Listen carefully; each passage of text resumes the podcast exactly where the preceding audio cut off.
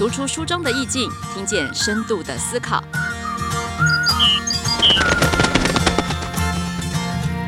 聊一聊他们的阅读生活。欢迎收听《亲子天下》，阅读有意思，我是罗伊君。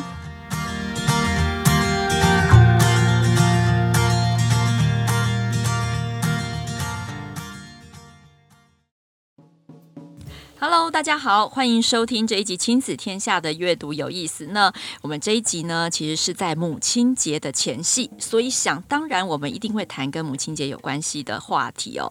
今天这一集的两位来宾，我们今天小小的录音室迎接来两位妈妈，这两位妈妈都非常的厉害。让我来跟大家介绍一下今天的两位来宾。第一位呢，我们要先介绍的是黎诗燕。妈妈对不对？对，大家好。哎，诗燕呢，其实在亲子天下有出了一本书哦，叫做。我那不完美却幸福的单亲旅程。好，那其实这本书也就已经告诉我们在讲很多跟单亲呃亲职有关的心路历程。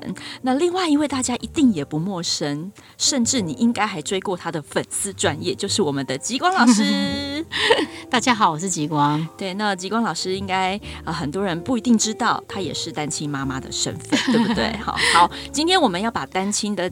这个身份呢，呃，把它变成是今天讨论的一个重点，但是只有今天，因为我们都知道，其实现在单亲家庭也非常的普遍，它是很多家庭呃样貌的其中一种哦。那为什么会提出来在母亲节的前夕呢？是因为我们看到极光老师跟诗燕两位单亲妈妈却不担心的亲职教养生活，想必有很多来跟我们分享。首先，我要问一下大家两位。这个，当你呃，因为两位的呃亲职身份呢，都是呃因为另外一半生病，所以过世哈、哦，被迫成为这个单亲的一个角色。那呃，还记得那个时候成为单亲妈妈的时候，心情上面有什么样子的调试吗？就是那个时候的心情会是什么样子的冲击？我知道我先生是癌末的时候，嗯，因为那时候就是呃开始会去面对。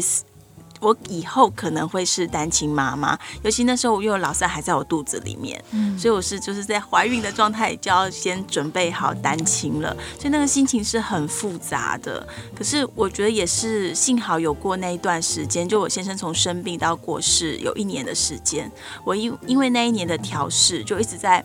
先预先在设想好，哎，要是有一天我真的单亲了，我该怎么办？我就有一些呃心理准备了。所以当我先生的过世，我自己是一打三的时候，我反而就突然之间发现，原来我可以这么的勇敢，然后原来其实这件事情没有那么的可怕。嗯，没有时间悲伤了。对，就是我觉得人妈妈那个潜能真的是很难想象哎，那一刻就觉得说不行，我不能在我的孩子面前负面，因为我万一我负面了以后，他们就会被我影响。对，但我们还是有走过那种就是一起哭，然后一起抒发情绪，陪孩子哭这样子的一个阶段。可是我觉得我心里面是一直都是很稳的。有了那一年的心理准备，其实你已经做好了要怎么样往前走，你也知道你必须往前走。嗯，然后因为也是因为我自己本身是单亲家庭的小孩，所以我就知道说，其实单亲没有那么的可怕。嗯，现在还不是活得好好的。对呀、啊。那极光老师呢？哦，我觉得诗燕很勇敢，然后也很就是很厉害，但是我我是没有，就是我、嗯、我大概有经过一段很消沉的时间。对，我大概每天都躺在沙发上面。嗯嗯，早上做完便当送他去上学，我就躺在家里等他回来。当然，他看到我的样子可能是 OK 的，可是事实上我自己的状况是不 OK。嗯，我没有去想我要变成单亲或怎么样，因为那个哀伤有点巨大。虽然嗯也是一年，我也差不多，嗯、但是我就会呃不晓得，原来我人生还是会碰到这种事情，所以。真的是承接了没有预想到的人生剧本。我真的没有像诗人那么坚强，就是我一直都没有很坚强。没有问题，因为 我觉得每个妈妈的个性，我们每个人的气质本来就不太一样。嗯，有些人呢，他在呃面临到这个突如其来的改变的时候，的确会很需要也允许自己能够脆弱跟放松。是，有些人就是像诗嫣这样，袖子已经卷起来。我现在，我现在就生三个小孩的好处，因为家里还有一个新生儿，那完全没办法，对，完全没有办法，没有办法，休息没有时间，那个叫没有时间，连悲伤都没有时间。嗯，应该是。那可是我就会有时间悲伤，所以每个人的功课不一样。是，好，所以极光老师才会有办法能够生出这么多好的料理。啊，因为你有经过那一段的沉淀嘛，然后你也其实孩子给你的力量也还在啊，你觉得要成为他的榜样，嗯，我才会努力一一直努力到现在，就是不然我可能其实，在内心深处一直会觉得，对，很辛很难过，不是辛苦是难过，对，嗯，但是因为我觉得。呃，作为一个母亲，我不能够就这样让自己沉沦下去，我才会表现出我很勤奋、很努力工作的样子。至少在他面前 是，然后就这样也做了一些事情。不过，除了在处理自己悲伤之外啊，我觉得妈妈们还会面临到另外一个自责。也不说自责，或者是说那个自责是呃担忧，小孩没有呃爸爸的这样子的一个角色啊，我会不会少给他了什么？或者是在他的成长路上，呃有没有什么样子的缺陷或者是遗憾？我好像时时刻刻都会不断的提醒自己，或者是被提醒。好，类似像这样子的情绪，两位又是怎么样度过的呢？或者怎么看待这个议题？因为刚失业你说你是单亲家庭长大的，所以或许你对于这个问题，感觉它不是问题。我从小到大，我就一直听我妈不断的跟我说，就是我我这辈子我最对不起你们的，就是没有办法给你们一个完整的家。对，我们一直被灌输这样子的一个观念的自责。对，可是当我自己成为一个单亲妈妈的时候，我觉得，你看，我也很努力的在照顾小孩，我也不是，呃，我也我觉得就就算可能是离婚好了，也是我相信每一个夫妻，每一个妈妈都是尽了最大的努力，要把最好的给孩子。我到底还有什么 对不起孩子的？我觉得其实我们也没有那么的对不起，对，我们只是没有办法阻止有一些遗憾，或是有一些不好的事情发生在孩子的身上。对，可是我觉得那不是我们可以去承担的责任。有时候我觉得就是要先放过自己。那我我也是，就是。应该跟一般的单亲妈妈一样，我初期我会很努力的想要，呃，弥补他没有爸爸这个部分。嗯，我会觉得爸爸答应过你们的事情，妈妈都要完成。爸爸答应要买给你们东西，我都我都就是来实现。我我有点想要代替父亲的角色，来给孩子一个最好的一种环境。对，可是后来我我我压力大到是，呃，只要是小孩有一点点，他表现出一点。不好的情绪，我就觉得说你我我都已经这样对你了，你到底还有什么不满意的？的时候的话，我去寻求心理师的帮助。然后心理师，我觉得他讲一句话很让我很被调整我的观念。他说：“妈妈，你不要想去弥补，因为弥补不了。”我觉得这个其实就某一部分来说，呃。他他等于是翻转我的观念，对，他释放了，他让我就知道说，其实我不用去承担那么多的责任，我只要扮演好我妈妈的角色。对，那要让孩子自己去面对人生的一些遗憾，然后也要相信孩子他们其实心心理素质是够坚韧的。对，只要我陪着他们，他们一定可以自己也想办法走出他们的困境。嗯，所以接受这个遗憾吧。它就是一个事实，嗯、对，好，就好像我们每个人家庭状况都不太一样的一个事实。那极光老师呢？你有过这样的心路历程吗？我我就是感性的人，然后 我比较容易就是在走在路上，然后看到，比如说我们去游乐园玩，或者是去一些就是呃大家在玩乐的场所，或者是野餐啊什么的，然后我们两个人，可是我们会看着别人一家人，然后很欢乐的感觉，然后我就会问他说。你会不会觉得这样子很很难过？然后女儿就会 说不会不会，她觉得这样很好，她觉得我们两个也很好。所以在这样的过程里里面，我我女儿因为她就变成我的支柱，反正是她一直在扶持我，不是我我在扶持她。我觉得这跟我从小给她看一些绘本有很大的关系，就是嗯，很早就教他看面对死亡。嗯对，生死议，生死议题就是比如说，嗯，那时候我记得有一个心仪的书，就是每天都要跟那只小狗说，我我我最喜欢你，我爱你，就是让他们知道说，哎，世界上是有死亡这件事情，嗯、生命会逝去，然后会有生离死别，无无不散的宴席。可是，所以我女儿反而是比较他能够的耶哈，看着看淡这一些，然后他 对他一直都是我的心灵支柱，所以我觉得，我觉得我很谢谢他，对，很，嗯，所以我们真的我有个很特别的小孩，释放自己，嗯，对，我们有些事情就是没有办法取代父亲的角色。不过在呃孩子的成长过程当中，刚刚是有稍微提到一点。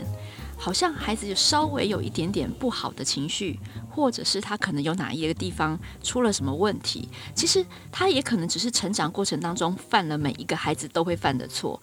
那这个时候，身为单亲妈妈，你会不会特别担心，或者是会不会有别人的眼光，呃，有不一样的这个看法？我觉得这个就是单亲的小孩，他们一辈子要面对的功课。嗯，对，因为我就说，别人家的孩子只要是正常家庭的，打人都无所谓。可是我们家的小孩，只要嘴巴没有擦干净，衣服脏了一点，人家就会说：“你看吧，就是单亲家庭。”对，对，所以我其实我对我女儿的教养就会特别的高标准，会觉得说，你就是好像我们不得有任何的差池，或者是其实小孩到了一个年纪，其实很爱乱发脾气。嗯、那我妈就她外婆就会说，她是不是？是因为爸，就是因为爸爸的关系，所以他才要这样子情绪不好。哇，我觉得这就是我们必须一直要面对的。可是我觉得这时候是妈妈的立场跟角色很重要。嗯，对，我就会告诉我自己说，不要什么事情都往那边去想。嗯，对，别人会给我们贴标签，可是我们自己要把它撕下来。没错，我要随时去注意。特别问这个问题，就是就是觉得好像身为单亲家庭的。妈妈们或者是爸爸们，有时候也是，有时候是爸爸留着，妈妈不见了哈。他们好像都会特别的呃在意别人给眼光跟标签这个问题，所以我也想借机提出来，因为想要跟我们的听众说，哎，真的有的时候不要用这样子的方式去有一些刻板印象。极光老师有这样子的经历吗？你的孩子应该蛮长的。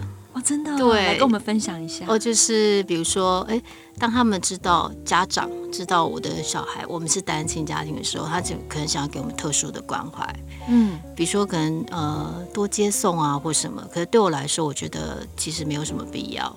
嗯，对，就然后或者是说，呃，因为我是我曾经就是比如说参加一个同学会，然后同学就会说，呃。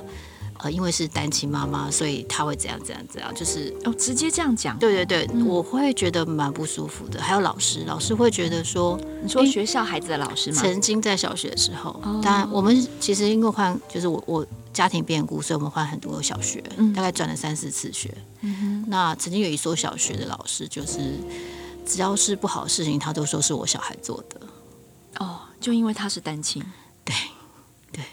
然后就觉得单亲的孩子就是教养会不好，所以我就会就像诗妍说的，我是很努力的去看着他的各各种行为，嗯、对，我不太会，你知道，不可能他，对，就会不可以出任何差池，就是对，就他在外面我会很紧张，然后希望他表现得更好，这样子，对。其实我小孩也很贴心，所以他也并不会做出什么不好的事情啦，嗯，然后。他其实几乎没有青春期，就是没有叛逆。哇，嗯，那在他心目中，他像他在父亲节，他都会给我卡片。哇，因为他说祝妈妈父亲节快乐，因为你是我的爸爸，也是我的妈妈。哇，真的好感动哦。嗯，所以我觉得我们两个是互相的疗愈，就是真的很心灵深刻的。所以外人可能任何的标签或什么，我们就很快就。两个谈一谈就化解了，所以我们都是用比较朋友方式在沟通。因为我我幸运啊，我就只有一个女儿，对，然后就带在身边，所以我觉得时间比较厉害，一打三 我都没办法想象。其实极光老师跟女儿之间应该就是互相的替对方撕下别人给的标签。哎，对，您讲的真的很好，嗯，我觉得这真的是呃最坚定的战友哈。哎，是彼此在人生当中互相的陪伴，嗯，然后替。对方能够卸下不必要的重担，对对、哦，这真的是这么过得很自在。这应该是吃了你的便当之后，会有如此深刻的美食的疗愈。真的，你的美食疗愈好多人，所以老师有极光加职位，大家有空也可以去学习一下。嗯、最近老师还开了很多饭团课，对不对？是。我们刚刚才在进录音室之前才来聊到三角饭团，现在是多么的呃疗愈，然后让每一个。家庭都有一个最基本可以凝聚在一起的一个手作的记忆。要不要告诉你三角饭团它的意义？就是一定跟家有关系。三角饭团它其实一日文也叫 onigiri，或者是另外一个日文名字叫欧姆斯比，比较少人知道，那是关西的说法。关西对，欧姆斯比的意思，它在名词里面是结，然后动词也是结缘的结。嗯，所以呢，我每次最后在呃结语的时候，我都会很高兴的跟大家分享这个事情。然后就是我们把饭三三角饭团是散的东西，把它结在一起，把我们对家人的心意跟爱包在里面，就跟我们家人结缘。然后我来教他们，我也是很开心，他们跟我结缘。大概是这样子。啊，就是一种关系的连接，对啊，它是对，它是慕斯比，它是结结缘的结，然后咬下那一口，哦是，所以它虽然很简单，但是意义还蛮深厚的，对，好温暖哦，食物真的是。万灵丹呢？希望是好。那回过来一打三的，你要做饭团吗？哦，我帮我女儿带便当。哎，你也走极光老师的路线哦。其实我觉得有一部分也是跟单亲有点关系，嗯、就是因为一般人对单亲家庭的印象都是觉得可能妈妈就会很忙，很疏于照顾小孩。对，对，嗯、对，所以我觉得我在这各方面反而是我会。每一次一个新学期，我会更努力的跟老师啊、跟家长是跟他们有很刻意常常出现在他们面前。对，我当导护妈妈，然后我中午帮女儿送便当。对，就是要我觉得其实其实我也不是想要说，哎，我是一个多好的妈妈，我只是希望说不要给别人落一个口舌，就是说你看他妈很忙都没空管他。你是在对外宣告说，哎、欸，他是有妈妈关心的孩子哦。对，我也希望小孩他可以感受到是，哎、欸，我妈妈真的很关心我。因为特别是我有三个小孩，所以真的难免孩子会觉得被忽略。嗯，因为还有时间分配的问题。对，所以我就就是尽力，就是可以参与他学校的活动，然后尽量是走进他的生活，让他好像就是一直有一种被被关注的感觉。聊完之后，我发现 我家小孩好像比较符合刻板印象的 单亲小孩，怎么办？他连饭团都吃不到。哎，不过说到刚刚的时间分配啊，呃，这么忙的状况之下，呃，也没有替手。我们有时候还可以丢给猪队友，对不对？爸爸哦，还可以丢给谁谁谁。但是当我们没有那个另外一半，呃，他形体上面的这个支持的时候，两位是怎么样能够放自己？一个疗愈的时间，怎么样拥有自己的密态你们是怎么样在这么紧凑的生活当中去得到一个喘息的空间？来教我们一下吧。你小孩睡着了，就是妈妈的自由时光啊！你是说两点以后吗？我们家小孩，所以一定要让小孩早上床。我们家小孩都九点多就上床准备睡觉了。然后因为我现在老三已经三岁了嘛，所以我就训练他，就是九点多跟姐姐一起睡，然后就把他们的房间门关起来之后，哎，妈妈就得到自由了。哎，那你都在做些什么？哎，我就我就是做一些，其实其实就是很平常的事情，但是这可能是我当妈妈以来很久都没有做的。有时候只是哎，可以静静的翻看一本书，翻几页。都没有小孩来打扰哎，我就已经觉得是一个很棒、很难得的时光。然后有时候我也会在家里面做运动。我是那种心情越不好，我就是好，就是运动一下，流流一下汗，因为运动会让自己很开心嘛。嗯，对，然后运动又会感觉自己哎，好像变瘦变轻了。然后我也有把自己维持好这样子一种心情，其实就就不会觉得我好像为了小孩啊牺牲很多啊，然后每一天都在为小孩忙乱这样子。对啊，所以有一句话说。呃，在晚上，妈妈追的不是剧，妈妈追的是自由。对，熬的不是夜，是熬的是自由。对，就是这个，对不对？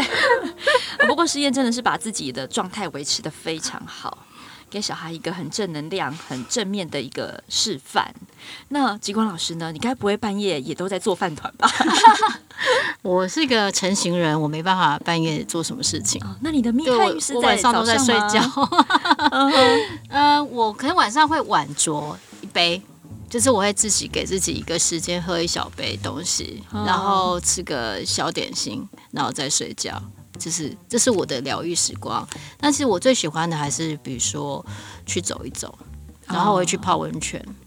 我很喜欢泡温泉，因为我发现，呃，其实因为平常我都会一直努力把自己的呃时间给塞满，就做很多很多劳力付出的事情，让我自己忘掉所有事嘛。对，可是我。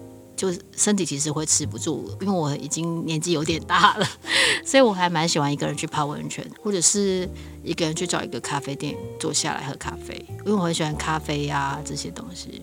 老师很习惯独处，非常一个人独处，非常喜欢，非常喜欢，非常喜欢。哦、对，一个人要去哪里就去哪里，很自在。我可能可以坐到金山，坐个公车，或者是坐到乌来这样子。嗯，说到这里，那我们来聊一聊单亲的好处是什么呢？还蛮多好处，我觉得。对，所以我们现在是否要画风一转，来单亲的好处是什么？我觉得刚刚吉光老师说的，可以自己坐车到乌来到金山，我觉得就已经是单亲最大的好处了。了对，不用再等，不用再哎约来约去。然后我觉得还有单亲之后，我觉得有个最大好处就是，我发现我什么事情都我决定就好了。家里就我自己说，哦、尤其是教养。对，我觉得像我以前我要给小孩学什么才艺呀、啊，然后我们假日要干嘛，我都必须要跟老公商量。那虽然这样也很好啦，可是，哎，怎么他都笑了？可是有时候如果夫妻意见不合的时候，你就知道那是一场很大的战争。对，可是现在我。我就只要我决定了，然后我觉得 OK，然后我也跟小孩沟通好，哎就好了。我觉得反而生活变得好简单，真的。我们这集播出应该会有很多妈妈在留言说，其实我们家虽然有一个男的，但他好像也是 一个单亲的妈妈，他巴不得这个猪队友不要发生。哎，我真的听过我很多朋友跟我说，我好羡慕你哦，真的。我说你是希望你老公怎么了吗？单亲却不担心，对不对？我们都有拥有这个自主权哦。那另外一个是，其实今天邀请的极光老师跟诗燕呢，呃，除了单亲妈妈身份之外，我觉得他们两个也都是各自。呃，非常成功的创业家。好，那吉光老师怎么笑的这么？你的课已经满到大家不晓得要怎么报名了。吉光老师的这个饭团课或者是料理课一直都非常受欢迎。那当然也有出书。然后实验是呃接商业的文案。我常我们刚刚常在笑说他是做无本生意的。啊，因为不用材料哦，所有东西都在脑袋里面哦，买空卖空哦。好，这两个都是各自的创业家。我们有非常多的全职妈妈，她们也在全职妈妈的这个生涯当中，不知不觉的，嗯，失去了自己。好，这个以孩子为重，然后以整个家庭为考量。那不少的全职妈妈呢，在近几年有了一些觉醒，她们很想要做一些创业，把自己擅长的事情也拿来做自有品牌。在创业这一块，我也想请两位给我们妈妈们一点建议，好不好？你说我吗？对呀、啊，当时是怎么开始的？嗯、那或者是说，哎，有什么样尝试失败吗？极光老师一开始就做料理吗？还是有其他的故事呢？嗯、呃。我一开始当然很想回职场，但是因为我年纪有点大，就是不被接受。然后在我也不，我也年纪大到没有办法再一直被别人使唤，所以我就决定自己当老板，把老板 fire 掉。嗯，对。那自己做一开始会想着一些比较呃简单的事情，比如说可能从芳疗师开始，可是后来发现说那个要来养家活口不是那么容易。嗯，对。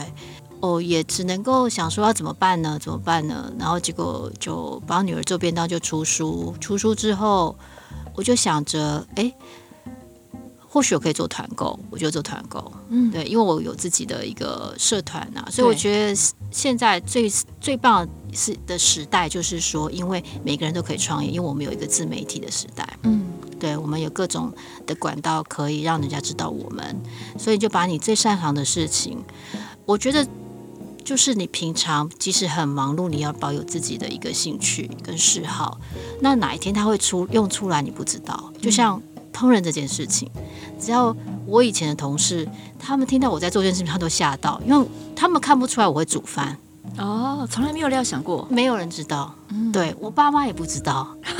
对他，他会觉得说，哎，你这个在家里不动三宝的，怎么会现在在做这件事情？所以。可是那个就是我自己心里最爱的西的东西，就是我从小会收集各种食谱啊、简报。像千羽有曾经去访访问过我嘛，就我给他看过，就是你喜欢什么，你就一直自己一直努力的去精进，自己去进修或者什么，我就一直在学习。我不管别人笑我，因为以前曾经在我们那个年代学烹饪，应该不是一件多么多么上进积极的事，上进积极的事，对对对，他就觉得你要念书就好了，然后你怎么会想要再去做这个？因为我们家都是做吃的，我爸妈不喜欢我做这些事情。对，有时候会特别不希望孩子走上自己的。对，他说你干嘛在这样？你干嘛去读个研究所还来做这件事情？可是我说我做跟你们做不一样，对，但我也没有那么那么觉得一定是怎样不一样，只是说，哎，有一天因为你过去的累积，那你现在突然可以用上。是这样的，因为不可能说你不累积，然后你就就就就可以了。对，就像诗燕可能也写文案，他读很多书什么的，我们也是要一直不断的读书，一直不断的看各种，就是对自己有兴趣，比如说烹饪的节目啊，对，或者呃积呃，我会去上各种课，那种积累是很重要的。嗯，所以应该是说。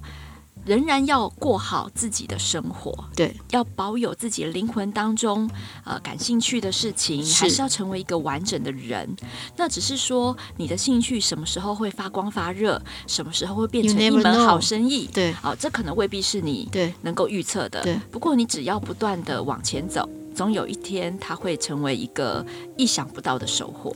嗯，有很多美国的单亲妈妈现在，因为我在接触，比如说我带便当，就很多器皿、环保的，都是单亲妈妈她她去就是在她生活里面发想出来的，细胶的东西，或者是不锈钢的餐具，或是怎么样比较方便，怎样会比较对地球比较好，或是我们用起来比较轻巧，或是怎样不漏什么的，就是你就从这个小地方去着着眼，因为那是你的经验，嗯，你的生命经验。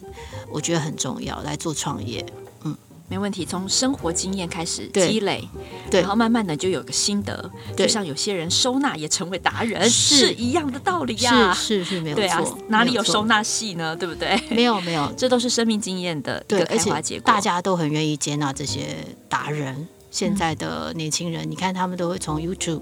学各种，比如说化妆技巧也好，穿搭或什么都很有趣，可这些都可以成为一门生意耶。对啊，这都是网络自媒体带来的一个。我觉得非常的有趣，我很很期待看到这种百花齐放的一个现象。对，那实验呢？我也是从当了妈妈之后，我发现我没有办法再回到办公室了，因为小孩只要一生病，我们就是得一直请假。啊 对呀，然后可是我会什么？那时候发现我真的除了文字之外，我完全都不会。但我以前是从来没有接过商业文案的，我都一直在写书。可是那时候为了要带着小孩工作，所以我不得不就是请我所有的同学，因为我也是念传播的，就同学说：“哎，你在报社有没有需要外稿？可不可以给我一点机会？”所以我在开始的前几年，我是真的。从金融业到殡葬业，什么样的文案我都我都接，对，那就是我觉得就是不设限，然后呃，我觉得。就是妈妈的纪律很重要，因为我有很多朋友就说：“哎，我好羡慕你可以在家工作，那我也我的文字也不错，我可不可以就是你可不可以就是也也带着我来接案子？可是我的案子 pass 给他们之后呢，发现他们交不出来，时间到了交不出来，他说：哦，对不起啊，因为小孩就是小孩状况很多，带着小孩真的没有办法好好的工作。所以我觉得，如果是一个妈妈想要斜杠的话，那那时间管理真的要。”很严格的要求自己。我记得我那时候，呃，我是生老大之后开始接案，可是我老大他到八个多月他都没有睡过夜，他是半夜要起来两次的那种。对，所以我那时候我的工作时间就变成早上五点喂完奶，然后又起来喝奶，喂完奶之后我就工作到九点，对，就变成清晨的时候那段时间，我再怎么想睡觉，冬天我都还是会爬起来工作。对，我那时候我才会。发现说，哎，原来我是可以这样军事化的生活。但是因为我觉得当妈妈的时候，我就好享受那段时间哦。我觉得只有在工作的时候，我的脑子可以思考小孩、家庭以外的事。对，而且我也就发现，其实我还是有一点才能，我还是可以透靠着这份工作，我可以去接触社会上的事。对，所以我好珍惜。然后一直到就一直到现在，我就接案十快十年了。然后我也就发现这个这个工作的方式，开启了我的好像另外一片天。所以那四个小时应该是唯一你觉得你不像妈妈的时候吧？对，就我终于我的脑袋是长在我的身上。哦，好。其实当呃单亲妈妈最重要的其中一项就是经济独立。这个经济独立对自己自我实现来说，也是一个很重要的支柱哦。那其实呃，在网络自媒体的时代，大家人人都有机会。是可是为什么有人会成功，有人没有办法呢，可能就跟诗燕所讲的有关系。你的自律，然后还有你的时间管理，都必须做最有效的发挥。好，那我们刚刚讲完了好处多多，对不对？那成为单亲妈妈之后，有没有什么最大的挑战，或者是你觉得你现在仍然还在呃学习的一个议题？我觉得挑战真的是每天都有，像我今天才面对一个挑战，就是我今天听到我一个朋友，他就说：“哎、欸，我都不知道我的信用卡账单多少钱呢？因为都刷的不是我的卡，是我老公。欸”这个人讲话真的是有一点点，哇，听起来他在大家面前讲，他有没有想到说在场有单亲的人？对，可是听在我的耳耳里，我就心里会觉得酸酸的。其实我们的心情好复杂，一方面我我还蛮觉得，哎、欸，我自己这样子可以独立，经济独立，有工作可以养小孩，我还蛮。开心的，可是又看到别人是哦，什么都不用做，然后家庭有人分担，有一个支柱，我也会觉得哦，好羡慕哦，有点心酸。嗯、对，我觉得其实我有有时候会落在这样子的一种矛盾当中，对，可是就是要赶快的。把这样把这样的情绪可以排解开来，我觉得这个不是你要做功课，那个是讲这句话的人要做的功课吧？怎么怎么会在大家面前讲的这么开心？然后我觉得就是嗯、呃，我们还是必须面对一个课题，就是会为单亲的身份有一点自卑哦。真的吗？嗯、对啊，现在还会吗？我觉得虽然表面上面我们都会希望。不要自卑，甚至教小孩不要自卑。我们没有什么，可是多少还是会觉得，哎，我的我的好像少了一块，嗯、或者是，呃，好像如果今天我们，如果今天我老公还在，我们有多么的圆满，有多么的好，嗯、对，我觉得我们还是会感觉到遗憾，嗯，对，或是会觉得好像，嗯、呃，在人生的某一个部分。不再是人生胜利组了，对，以前是人生胜利组，家大家大家都会觉得哦，你好可怜哦。不过诗燕曾经有写过一句话，我们不是人生胜利组，我们是人生进阶组，对不对？没错，就是我觉得要不断的在转换自己的一种呃价值观吧，然后要常常去看到自己所拥有的。遗憾可能有时候不经意的又会被挑起来，对的那一种感觉。好，然后心里面就会产生一些涟漪，然后你要花一些能量，等待这个涟漪平静下来。对，就是常常要打醒自己，不要以为呃双亲会更好。其实现在也不要以为有人帮他付信用卡账单很好，说不定他为了这个信用卡账单也付出了你看不到的东西哦。没错，就每个人都有自己的难处。对啊，那极光老师呢？我适应的很好哎、欸，其实我一直没有把担心当做是一个 issue，嗯，就除非有人会就像就是贴标签，可是因为我女儿，我们就互相都都觉得没有标签的存在，所以就还蛮 OK 的，嗯、对，的确今天能够邀请到两位来呃面对面谈这个题目，其实我们三个也是第一次见面哦，然后能够能够这样子开诚布公的讨论这个话题，就会知道说其实两位用不同的风格。走过了这个阶段，因为今天在现场呢，我看到的诗燕跟极光老师真的是截然不同的生命的样貌，但是他们都用各自的风采，然后度过了人生的这一段。不是说成为单亲妈妈就一定是无敌女金刚，我们也可以像极光老师一样云淡风轻、优优雅雅；我们也可以像诗燕一样，依然保有活力跟纯真，然后呃这么用心的去度过每一天。那今天啊，不管你你是圆满的家庭，或者是啊重组家庭啊离婚的家庭，或者是你是呃另外一半很辛苦的类单亲家庭，现在的家庭非常的多元，挑战也非常的多。那不论如何，我们今天呃透过两位单亲妈妈的心路历程，都想要跟各位分享的是，我们的生命都有这样子的韧性去面对我们所呃迎接而来的挑战。挑战不能选择，但是我们。我们可以选择自己的态度，所以记得去吃极光老师的疗愈饭团，然后呢，读着诗燕的那一本书，你绝对会勇气满满的迎接下一个十个、二十个挑战不断的母亲节。今天非常谢谢极光老师跟诗燕来上我们的节目《亲子天下 Podcast》，周二谈教育，周四聊生活。今天如果喜欢的话，别忘记 Apple Podcast 五星赞一下，也欢迎在许愿池给我们回馈。祝各位母亲节快乐，下次拜拜！母亲节快乐，拜拜。